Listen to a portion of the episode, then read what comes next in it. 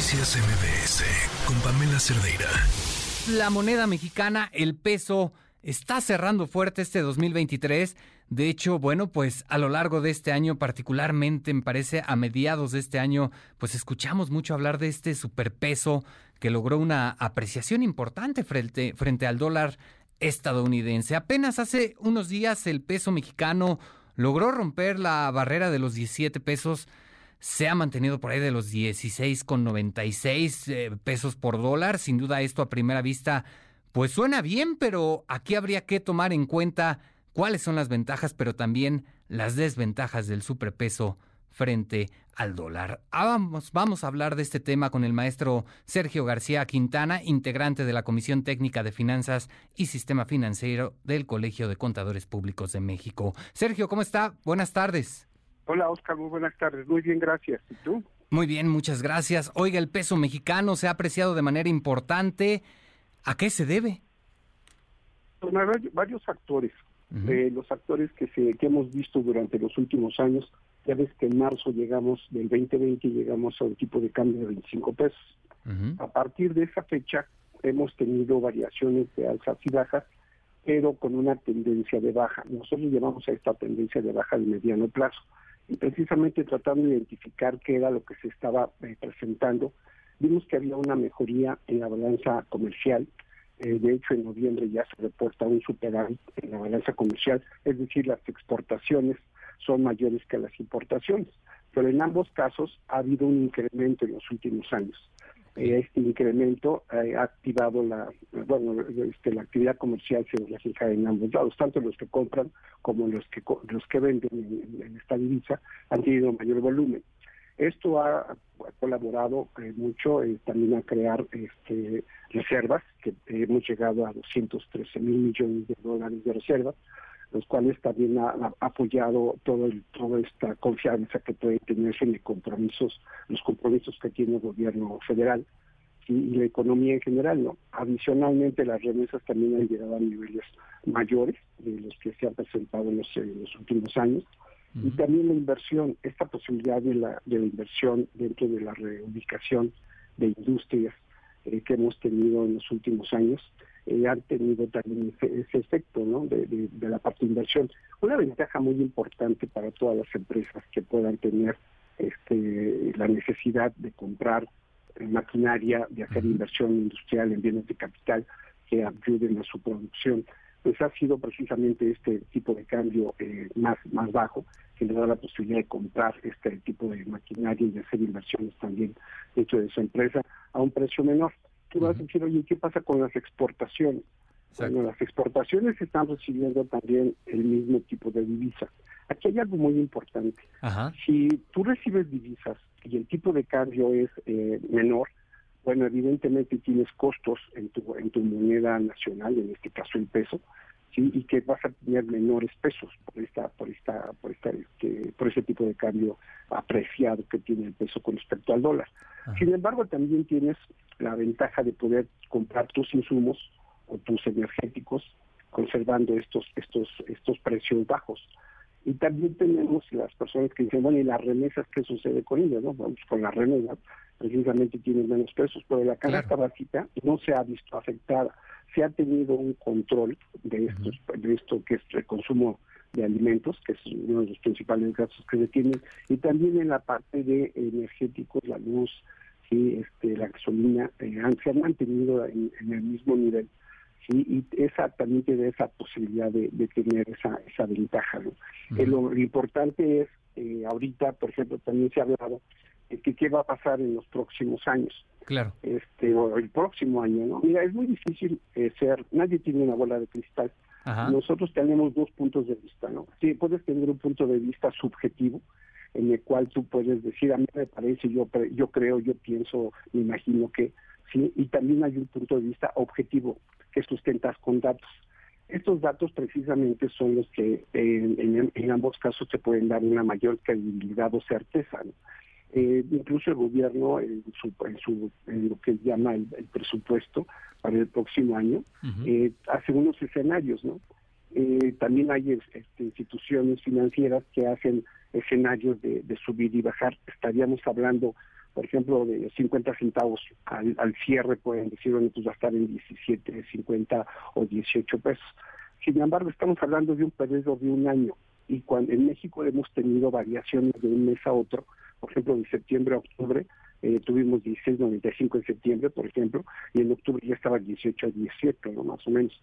Entonces, estas variaciones eh, son casi de un peso. Entonces, proyectarlo hacia un peso eh, hacia arriba al finales del año, nosotros normalmente utilizamos datos históricos para poder proyectar este este tipo o hacer este tipo de pronósticos así como lo hacen muchas muchas digamos que muchos bancos y este, áreas financieras de los bancos también este, pero finalmente aquí tenemos que tomar en cuenta algo muy importante.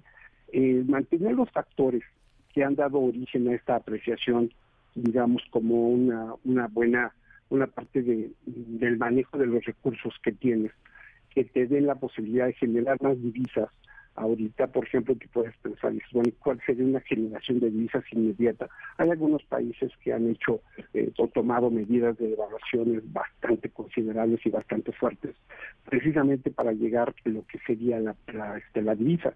Sin embargo, yo tengo aquí dos puntos de vista. Podemos tener y decir, bueno, pues tenemos eh, un presupuesto que es mucho gasto, y o la venta de este, privatización de, de recursos de recursos este, nacionales no del país que sea. Y la otra es que tenemos un escenario como el de ahora que es de ahorro e inversión. Entonces eh, en este caso todos los, todas las posibilidades de inversión que vienen por el nearshoring por la posibilidad del turismo por la posibilidad también de, mantener ya una este, una confianza dentro del esquema este económico y político que podemos tener dará precisamente la visión que tienen los inversionistas extranjeros y el comportamiento que vas teniendo en forma interna. Si estos dos factores se combinan adecuadamente, es decir, si hay una, eh, un crecimiento turístico, si hay un crecimiento de inversión, si hay un crecimiento en esta parte, por ejemplo, de la de la este, de la de la balanza comercial, eh, tú has visto que tanto como las exportaciones como las importaciones petroleras no están significando tanto dentro de todo lo que es la balanza. Hay otras, eh, otro tipo de, exportación, las no petroleras, están teniendo un comportamiento más positivo. Sí, la parte esta de, este eh, automotriz y este y de mercancías han tenido un comportamiento mayor. Entonces, si juntamos todas las partes que producen ingresos a un país, como el de caso de México, y los mantenemos, la posibilidad de tener un comportamiento, eh, digamos, eh, positivo, con esta posibilidad de tener el mantenimiento de este tipo de cambio, o mejor aún, si más apreciado, se, se va a dar en las condiciones si se mantienen este tipo de programas o este tipo de, de, este, aspectos fundamentales de la economía mexicana. Y eso es muy importante, porque no son de corto plazo. Y en corto plazo puede hacer, como decíamos, una variación de un peso de un mes a otro o de 50 centavos de un mes a otro. Pero en un año, en el mediano plazo, si estos aspectos fundamentales son son elaborados con mucho más trabajo, con mucho más tiempo y con más con muchísimo más fundamento, ¿no? Para poder comportarse y mejorarse para dar estos resultados como el que actualmente se tiene. Sergio, lo mejor es tomar esta apreciación de la moneda mexicana con cautela, no echar las campanas al vuelo. No, claro. O sea, eh, tú sabes que la descomposición que pudiera haber nacional, internacional, el precio del petróleo y todo eso, hay influencias internacionales. Sin embargo, es muy importante que si aún tú dices, bueno, yo lo tomo con precaución, acabas de mencionar algo muy importante. Cuando nosotros vemos dentro de lo que es la administración de riesgos y todo lo que han sido la, evolución del tipo cambio y la volatilidad cambiaria en los últimos 50 años, por ejemplo, o un poco más incluso, cuando se rompió el patrón de este Bretton Woods, de la, de la paridad cambiaria controlada.